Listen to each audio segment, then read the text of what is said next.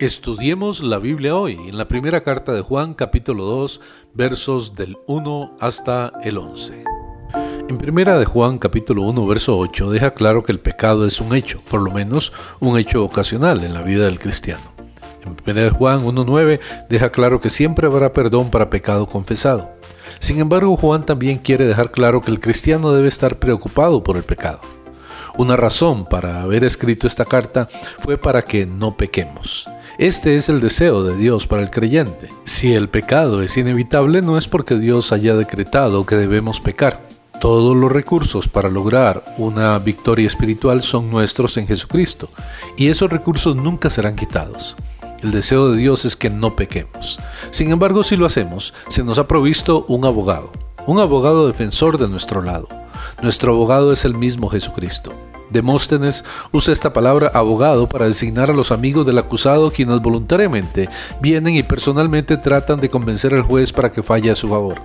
Jesús es nuestro defensor, aun cuando pecamos ahora.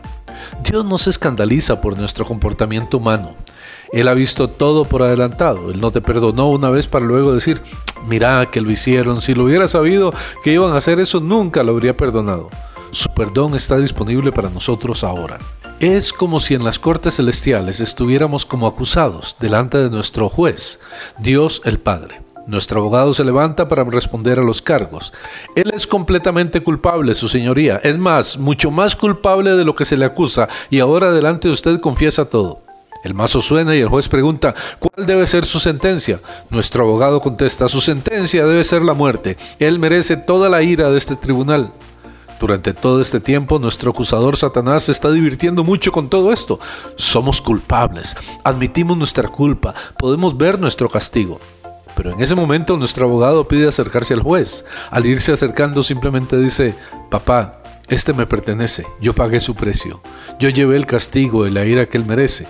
El mazo suena otra vez y el juez sentencia, culpable de los cargos, castigo cumplido. Nuestro acusador empieza a enloquecer. ¿No le vas a poner aunque sea una libertad condicional? No, el juez exclama.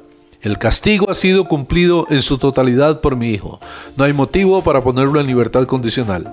Después el juez se dirige a nuestro abogado y dice, Hijo, dijiste que este te pertenece, lo dejo bajo tu cuidado. Caso cerrado. Un abogado defensor humano argumenta por la inocencia de su cliente, pero nuestro abogado, Jesucristo, admite nuestra culpa y después presenta su petición a nuestro favor como quien ha hecho un sacrificio expiatorio por nuestra culpa. Jesucristo el justo significa que Jesús está completamente calificado para ser nuestro abogado, ya que Él es perfecto y sin pecado. Él ha pasado el examen de abogados del cielo y está calificado para representar clientes en el Tribunal de Justicia del cielo. Esto quiere decir que Jesús es quien expía y quita nuestros pecados, y no solo nuestros pecados, sino los de todo el mundo. La evidencia de que alguien conoce a Dios y que tienen comunión con Él es que guardan sus mandamientos. Una sencilla y amorosa obediencia es un resultado natural de una comunión con Dios. Distingamos el conocer de Cristo y al conocer a Cristo. Podemos conocer mucho acerca de nuestros grandes hombres, aunque a ellos no les conozcamos. Ahora, un alma nunca será salva por conocer de Cristo. El único conocimiento que tenemos que salva es conocerle a Él mismo y confiar en Él, el Salvador que vive, quien ahora está a la diestra de Dios. Juan también hace una conexión entre nuestra obediencia y nuestro amor por Dios. Un amor perfeccionado, la idea es maduro, por Dios mostrará obediencia y la presencia de esta obediencia y amor nos da seguridad de que estamos en Jesús. Por esto sabemos que estamos en Él. No somos llamados a imitar la manera en que Jesús caminó sobre el agua, sino su diario caminar con Dios Padre. El poder espiritual evidente en la vida de Jesús fluía de una vida fiel, regular y disciplinada de comunión y obediencia.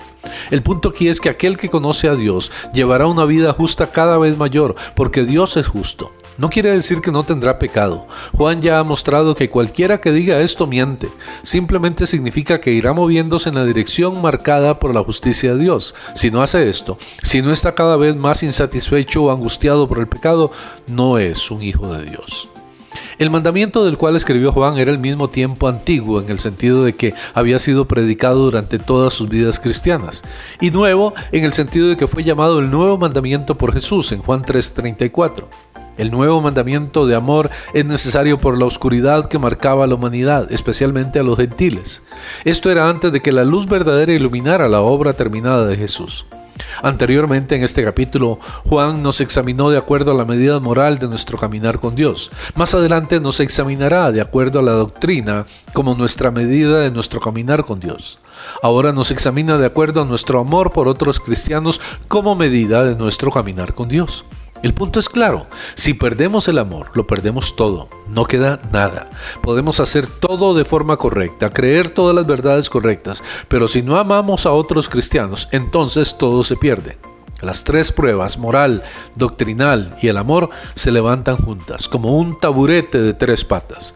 Conociendo la importancia que Dios le ha dado a nuestro amor unos por otros, Juan va muy lejos al decir que si aborrecemos a nuestro hermano, estamos caminando en tinieblas y no podemos ver, hemos sido cegados. Podemos estar seguros de que Juan vivió esta vida de amor, pero no siempre fue así. Juan tuvo que aprender el verdadero amor. Cuando era joven, era uno de los que se llamaban hijos del trueno. Una vez quiso llamar fuego del cielo para que cayera sobre aquellos que rechazaban a Jesús. Lucas 9:54. Soy el pastor Carlos Umaña. Espero que este tiempo haya sido de bendición y edificación para su vida.